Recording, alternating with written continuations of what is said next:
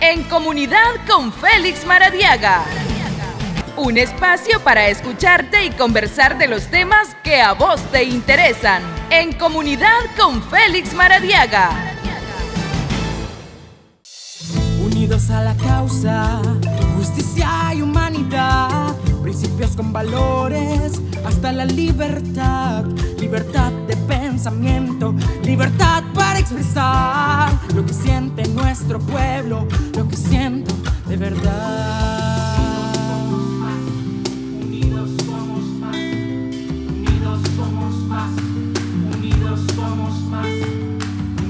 somos más. Unidos, a la causa, justicia y humanidad. Principios con valores, la libertad. Libertad de pensamiento, libertad para expresar lo que siente nuestro pueblo, lo que siento de verdad.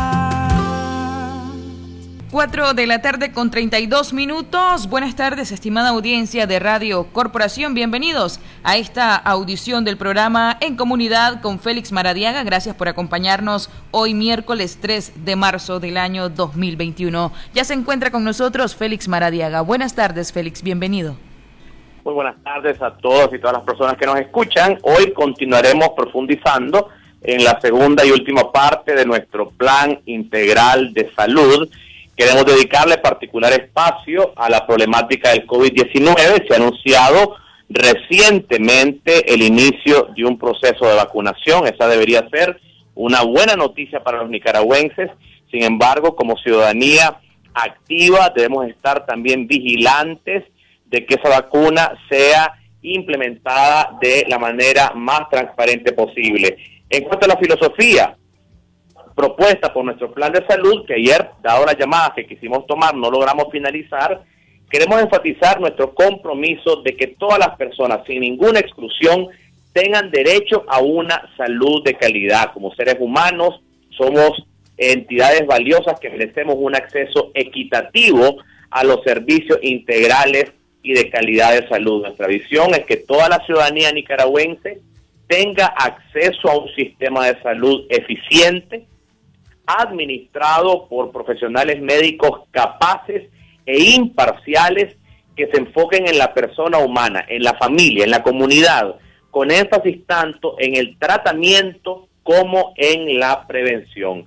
Estamos viviendo una crisis epidemiológica importante. Nicaragua enfrenta numerosos desafíos de salud que han sido agravados por la negligencia gubernamental en la prevención de estas enfermedades, particularmente con el tema del COVID, pero también agravados, y hay que decirlo, por el cambio climático, por los desastres naturales, por una infraestructura limitada y por la falta de eh, atención a que los profesionales de la salud puedan hacer su trabajo. Yo quiero resaltar de manera particular la conversación íntima y cercana que en los últimos meses hemos tenido con los trabajadores de la salud, que no se les ha dejado hacer su trabajo como merecen. Y quiero iniciar precisamente con ese compromiso. En nuestro gobierno democrático, los trabajadores de la salud, desde los médicos, los especialistas, hasta el personal de laboratorio, personal administrativo, camilleros, enfermeras, eh, eh, técnicos de laboratorio, tendrán un pleno respeto a su labor profesional, un respeto a sus convenios colectivos,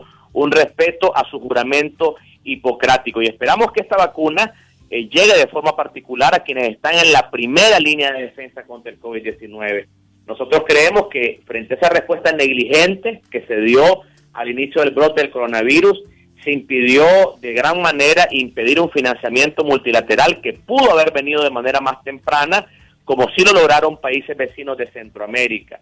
En ese sentido, esperamos que no se siga subestimando sistemáticamente la gravedad del virus COVID-19 eh, porque ha habido una actitud de negación, una actitud de inacción, además de eso secretismo y además de eso también falta de acceso a la información.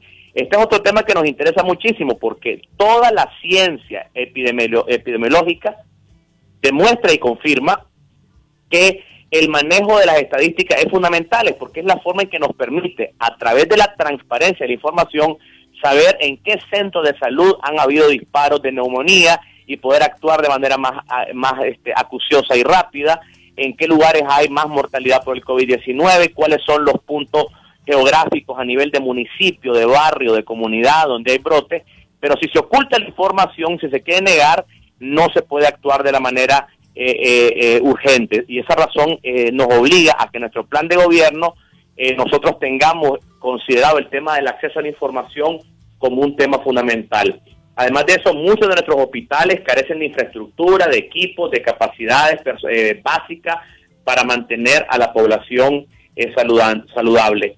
nuestro compromiso es implementar esfuerzos integrales para rectificar todas estas debilidades en nuestro aparato de salud, fortalecer la vigilancia epidemiológica, así como mejorar los sistemas amplios de información de salud en el país. Nos vamos a asegurar, y ese es el compromiso que hacemos, de que nuestra capacidad estatal de salud permita un acceso preciso y actualizado a las políticas públicas de, salud, a la toma de decisiones basada en la ciencia, basada en la medición y basada también en una atención a las enormes desigualdades que existen en Nicaragua, donde hay centros de salud completamente olvidados y poblaciones que tienen un mayor acceso versus otras que están en el abandono. Por esa razón, vamos a elevar la respuesta del COVID-19 como una máxima prioridad social, asegurándonos que nuestros ciudadanos tengan acceso a los medicamentos, acceso a las vacunas y a las tecnologías sanitarias adecuadas. Vamos a dedicar mayores recursos para la compra de equipos de salud,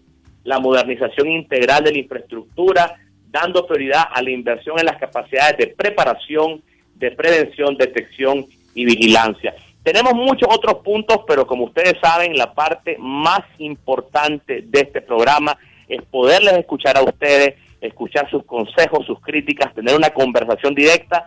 Vamos a abrir las líneas telefónicas y vamos a escucharles. Las líneas telefónicas disponibles desde ya el 2249-1619, 2249-2825 y el 2249-2826, ya activadas las líneas telefónicas para atender las comunicaciones de la audiencia que nos está sintonizando en estos momentos. Mientras tanto, Félix, adelante. Bueno, vamos a continuar entonces con este tema. Miren, el COVID-19 está para quedarse es una eh, es un, virus de una eh, que incluso está teniendo mutaciones en muchas partes del mundo se está exigiendo como un requisito de viaje.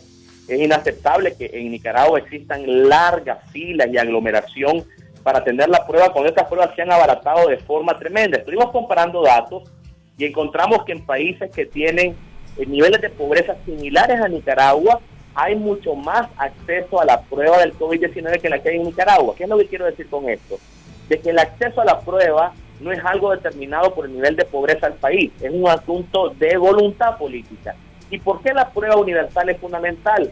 Porque solamente con la prueba universal del COVID-19 vamos a saber cuáles son los niveles de infestación que existen en el país y poder ir recuperando la economía poder ir activando eh, ciertos eh, espacios públicos, porque es fundamental que los emprendedores abran sus negocios, es fundamental que el transporte público pueda trabajar con mayor libertad. Obviamente hay medidas que hay que mantener y que yo invito a que las mantengamos, como es la, el uso de la mascarilla, el distanciamiento físico, evitar la aglomeración, pero desde el punto de vista de la actividad económica es fundamental eh, que esta actividad no sea frenada eh, a la par de las medidas eh, eh, preventivas. Y la forma en que muchas economías inteligentes han lidiado con esto es con pruebas recurrentes, de manera tal de que al hacerse la prueba de manera amplia en una población, se permite que se vaya disminuyendo o, flexibilizando algunas medidas de distanciamiento social. Y eso a su vez estimula, estimula por ejemplo el turismo que es fundamental. Adelante. Tenemos llamadas telefónicas. Adelante, buenas tardes. Buenas tardes, don Félix Maradiaga. Me gusta todo lo que usted pone, pero yo sé que usted es el candidato oficial de la UNAP, pero ¿qué pasa ahora que el PRD lanzó a Miguel Mora como su candidato oficial? ¿Dónde va usted concentrar su energía para ir a correr en las elecciones, don Félix? Sí, muy buena pregunta. Hace poco colgamos una llamada muy interesante con nuestros amigos del PRD y le explico. El Miguel, a quien felicitamos, es el candidato del PRD. Yo soy el candidato de la Unidad Nacional. Estamos esperando y ojalá haya la decisión de nuestro buen amigo Medardo Mairena, a quien admiramos mucho, que también se apunte por el movimiento campesino. Se ha apuntado el señor George Enríquez por Yatama y el señor Luis Play por el FDN. Son los candidatos oficiales de la coalición. Todos nosotros, Miguel Mora, eh, George Enríquez, Luis Play, este servidor y ojalá mi hermano Medardo este, también se apunten, vamos a competir en esta consulta ciudadana, una consulta que también está abierta para personas que no son parte de la coalición nacional. Nos encantaría ver a dos personas que queremos mucho, a Juan Sebastián, a Cristiana, que tiene un, gran cariño de todos nosotros en esta consulta. Y si es así, todavía no tenemos la respuesta, si es así, la consulta ya no sería solo de la coalición, sería una consulta general. Y eso generaría un candidato único. El compromiso de este servidor es apoyar a la persona que resulte ganadora, sin ninguna condición.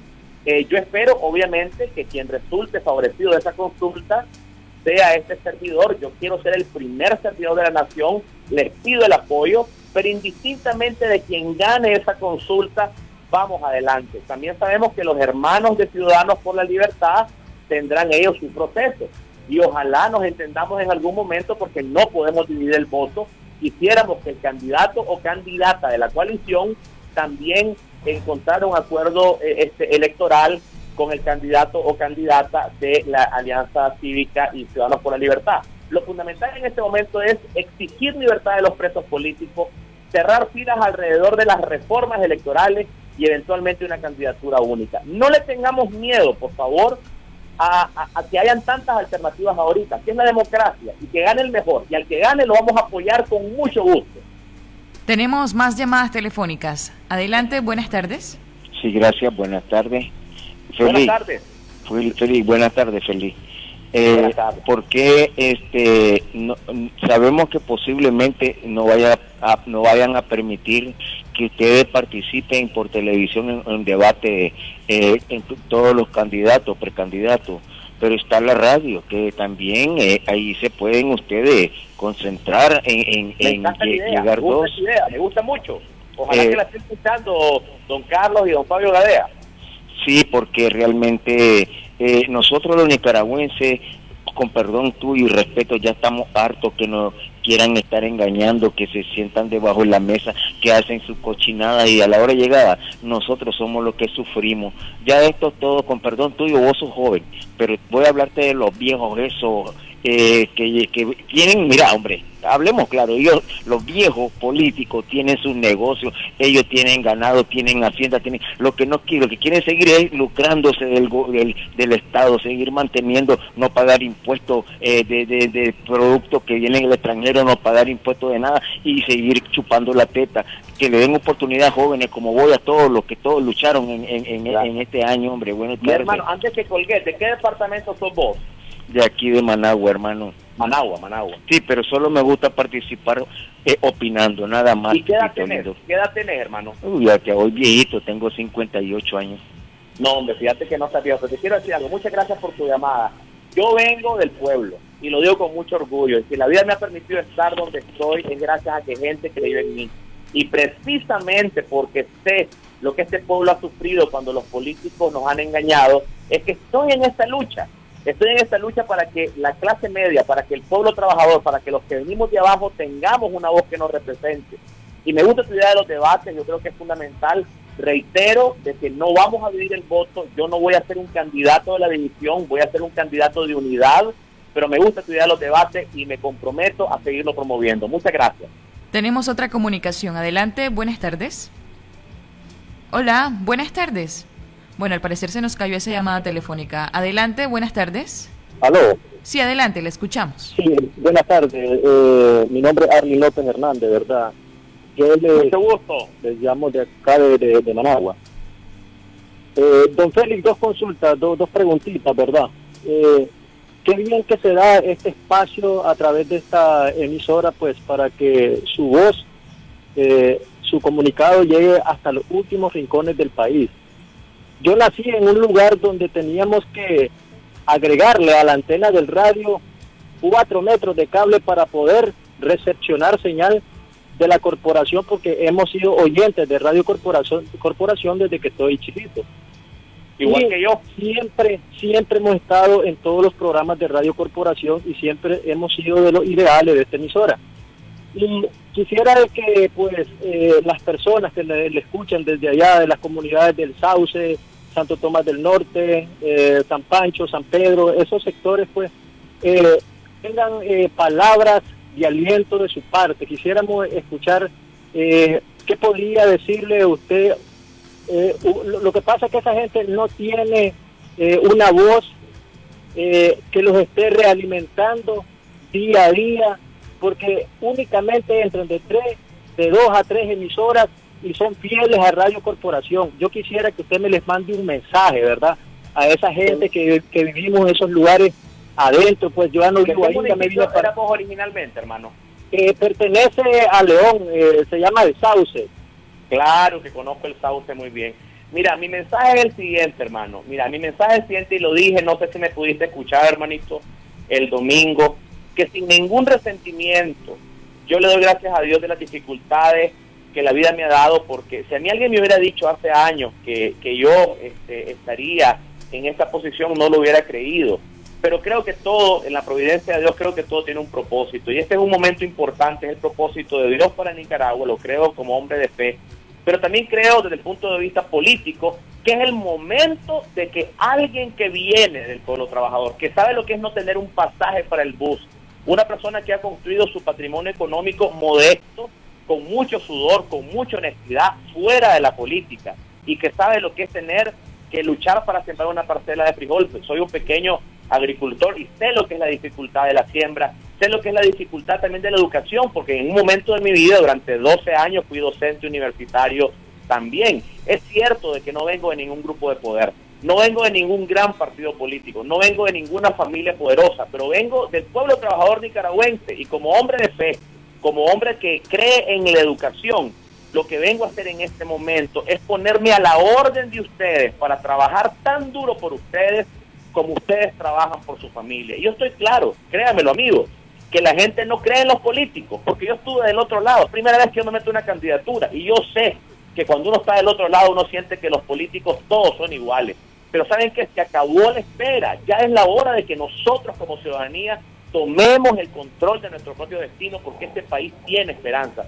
Yo solamente puedo hablar con la verdad, soy un hombre de fe y creo, tengo una gran confianza en que podemos levantar juntos este país.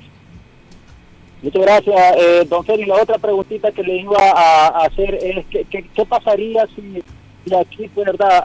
A, noviembre no tenemos condiciones para las elecciones y seguimos como estamos ahorita, porque es un punto que nos tiene inquieto a todos, ¿verdad? Eh, eh, eh, en la que somos oposición, ¿verdad? Al gobierno actual nos hacemos esa pregunta, ¿cuál sería el paso? Mire, le respondo rapidito porque tenemos varios hermanos que sé que están en línea y esa pregunta se la quiero agradecer.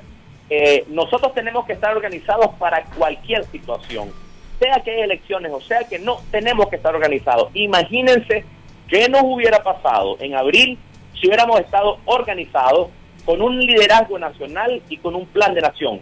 Otro gallo nos hubiera cantado. Por eso yo les digo que independientemente de las condiciones que vayan a haber, tenemos que estar listos, porque de que se van, se van. Tenemos otra comunicación. Adelante, buenas tardes. Sí, buenas tardes. Buenas tardes. Buenas tardes, Félix. Habla Eddie Valverde de la Unidad Patriótica. Un saludo para todo el pueblo nicaragüense. Gusto saludarte. En especial a tu persona por tu compromiso y tu valentía en esta lucha. Félix, como médico, a mí me interesa preguntarte tres cosas.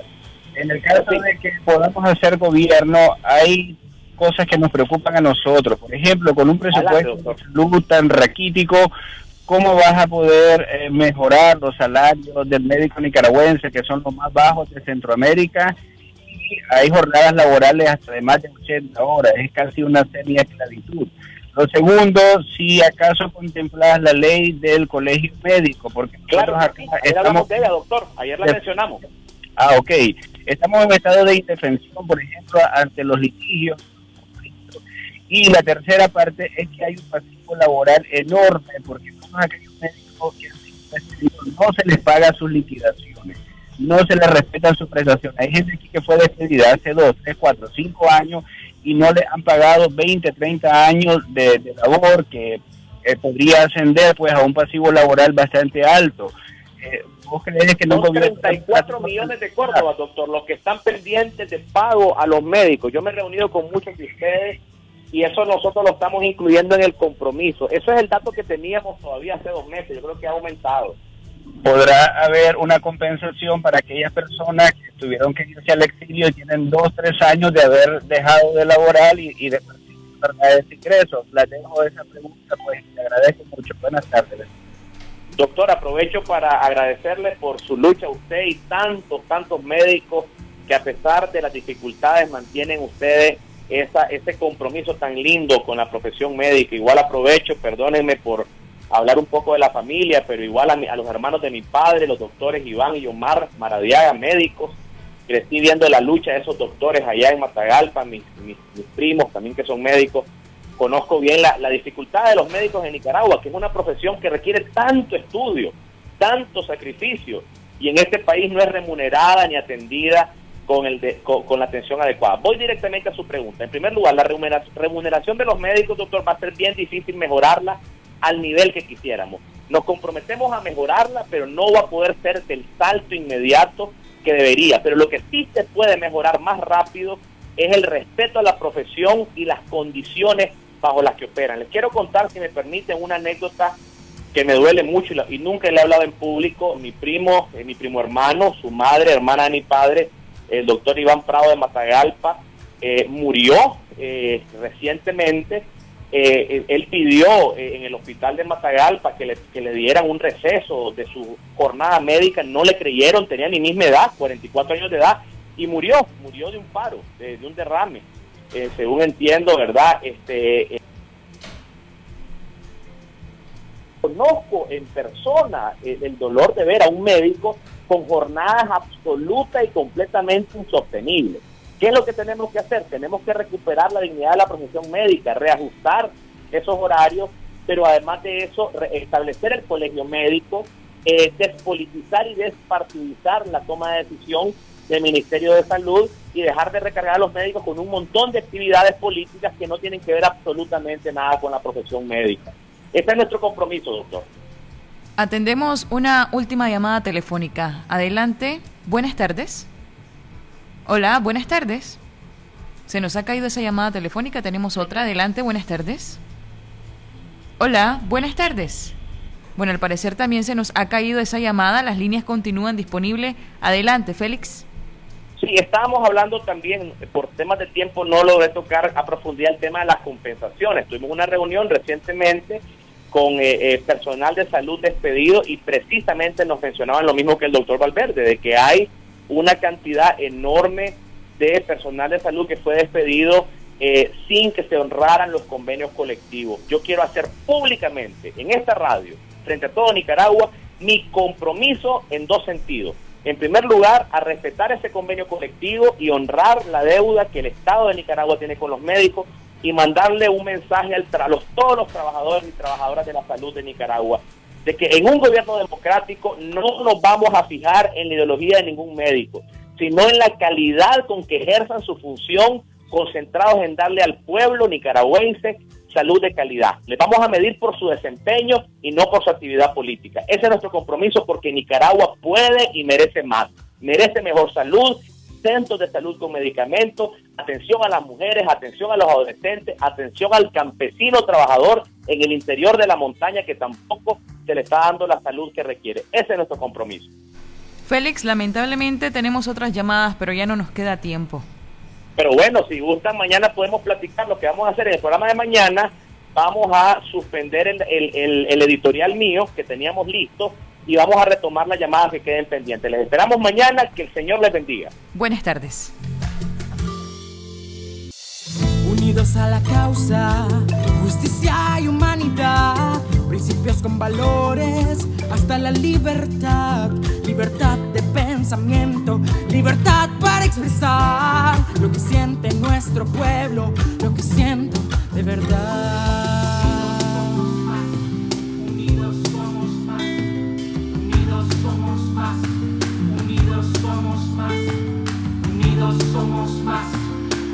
Unidos somos más, unidos, unidos a la causa, unidos justicia y humanidad, principios con valores, hasta la libertad, libertad de pensamiento, libertad para expresar lo que siente nuestro pueblo, lo que siente